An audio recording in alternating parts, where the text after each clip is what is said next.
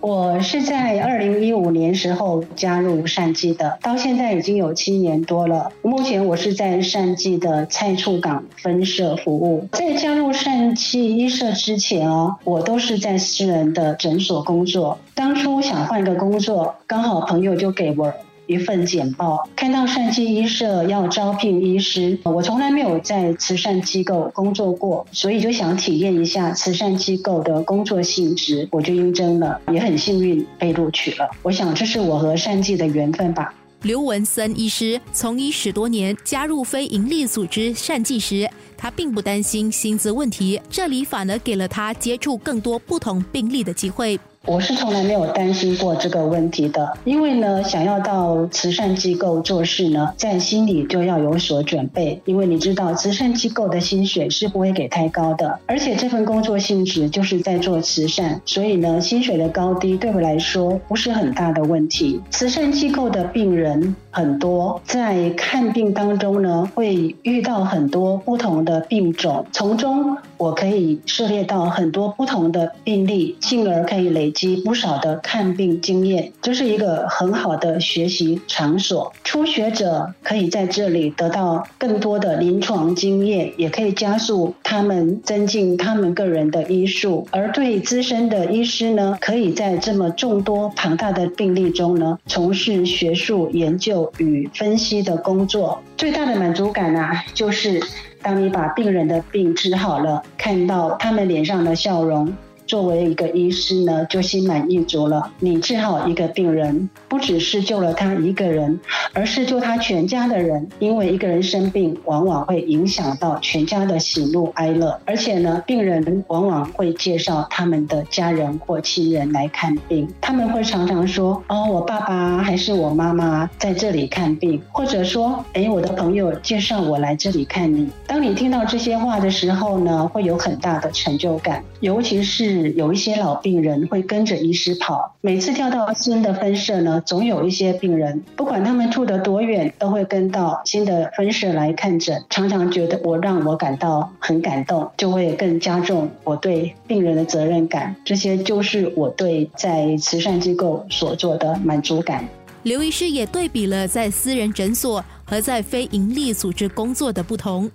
因为你在私人的机构呢，看病的人数不会很多。私人的机构呢，老板是私人，他需要为他的生意来做盘算，所以往往给你的压力会比较大。所以呢，我觉得说，当然啦，每一个工作都有他的压力，但是在慈善机构里头，你所做的回报，就是说不是物质上的回报，而是精神上的回报会更大。家人也很支持他目前的工作。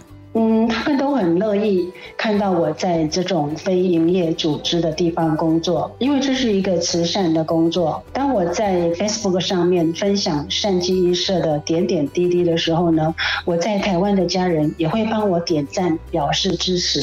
大量的看诊。刘医师也想更多人能关注保健养生，不要等到病倒了才来求医。善气呢，除了说在这边治病之外呢，还可以做保健养生。我要呼吁他们，就是说平日呢就要做好保健，不要等到生病时候才看医生。有病时候又要及时求医，不要等到病情严重才来找医生，这个时候就来不及了哈。然后呢，我们善气呢，除了有专业的中医师以外，还有合格的推拿师为病人推。推拿保健与治疗，善济还有一项服务就是免费剪头发，任何人都可以来善记免费剪头发，不论男女老幼，您就可以到您就近的善记医社去询问。生活加热点。这个星期听了不同的代表谈了有关本地非营利慈善组织运营的情况，其中大家所付出的努力不只是为了发挥爱心，也带出了一个社会中的凝聚力。而社会学专家凯度公共咨询公司政策主管梁振雄博士就认为，行善也代表着一种亲社会意识。行善这个意识可以在不同的层面呃看得出来。最近我们可以在这个领域里。呃这方面看得出一些呃行善的一些举动，这个是一个亲社会的这种精神啊。就比方说在电梯里，疫情爆发之后啊，我们就可以看到一些诶，在一个呃邻里的电梯里摆放了一些洗手液啊，还是这个湿纸巾，就是让公众使用啊。那我觉得是一个行善的一种做法，那么是一个亲社会的这种精神，就是说我可以付得起一些洗手液啊，就是放在电梯里面，就是啊让大家免费的用，间接就是推广说，诶，这个亲社会的精神，这行善这是意思对所有人有帮助的。如果今天我一个人做，明天另外一个人做，